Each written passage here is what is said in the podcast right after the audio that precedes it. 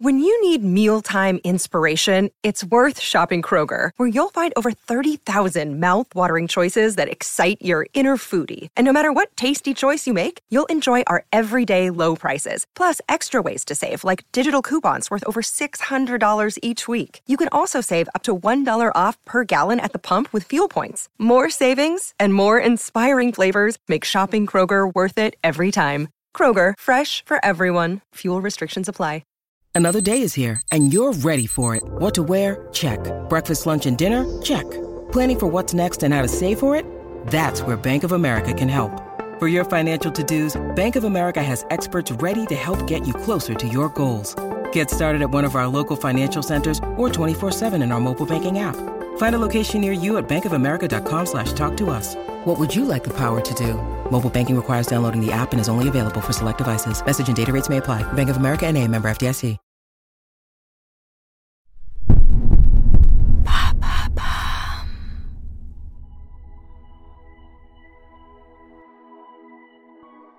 On l'appelle parfois la première femme présidente des États-Unis. Au lendemain de la Première Guerre mondiale, Edith Wilson a pris les rênes du pouvoir quand son mari Woodrow était malade. Edith, c'est la sauveuse, la béquille de Woodrow, celle qui l'a arraché du deuil, celle qui a fait vivre ses rêves et ses espoirs quand il n'en avait plus la force. Car pour eux, aimer, c'est coopérer. Une histoire de pouvoir, de guerre et de paix, une histoire d'amour.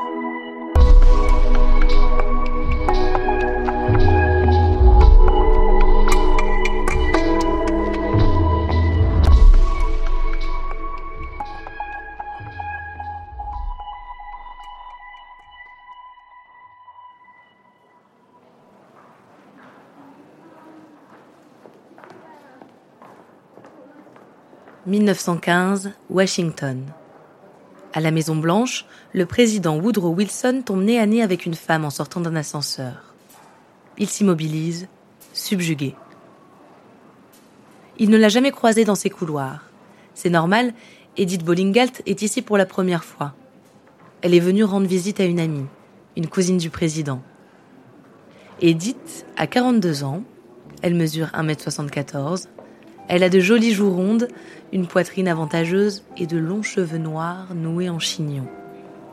Elle est très élégante, vêtue à la dernière mode parisienne.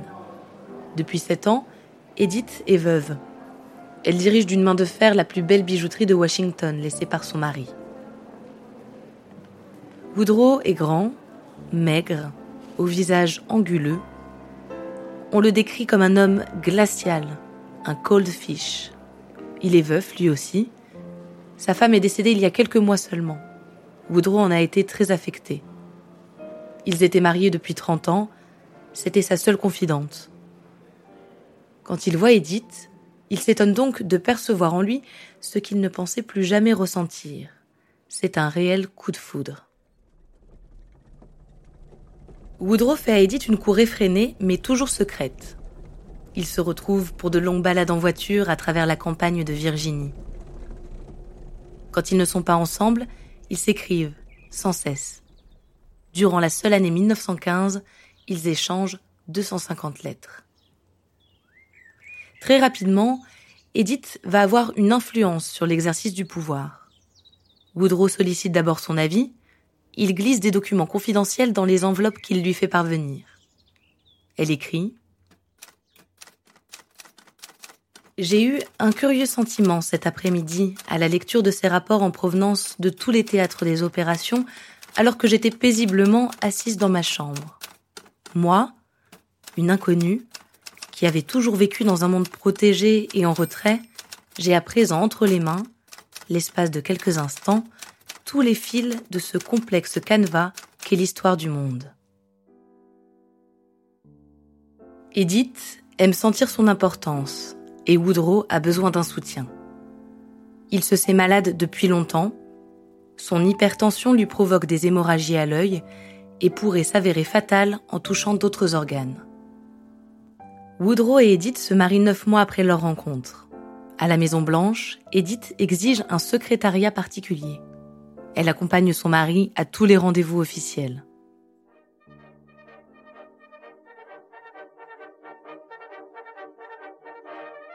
En 1917, Woodrow initie un second mandat. Il a été élu pour sa capacité à tenir son pays loin de la Première Guerre mondiale. Mais rapidement, alors que l'Allemagne attaque de nombreux navires américains dans le Pacifique, il doit revenir sur ses promesses. Et quand la guerre prend fin, il veut qu'elle soit la dernière.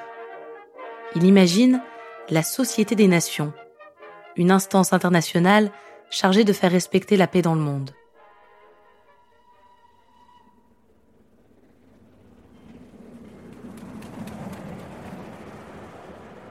Avec Edith, il parcourt l'Europe, puis les États-Unis, pour faire accepter la SDN aux dirigeants et au peuple.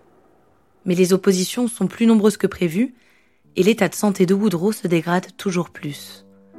Il fait une première attaque en voyage, puis une deuxième de retour à la Maison Blanche. À partir de là, Edith prend les rênes.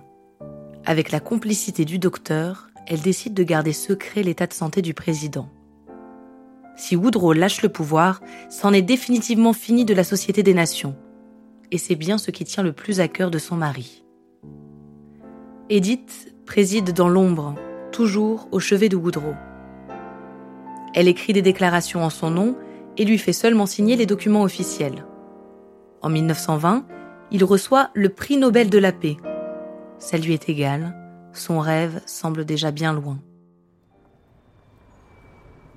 Woodrow et Edith finissent par se retirer au 2340 S Street, une maison de Washington aménagée confortablement par Edith. Elle veille sur lui à chaque instant. Elle l'apaise, quand parfois il est secoué d'une crise de larmes. Il meurt le 3 février 1924. Edith Wilson survivra plus de 40 ans à Woodrow. En 1945, elle assiste à la création des Nations Unies, le rêve de son mari. Lui avait souhaité écrire ses mémoires. Il n'en a écrit qu'une seule page, sa dédicace à Edith. L'amour de sa vie, la première femme présidente des États-Unis.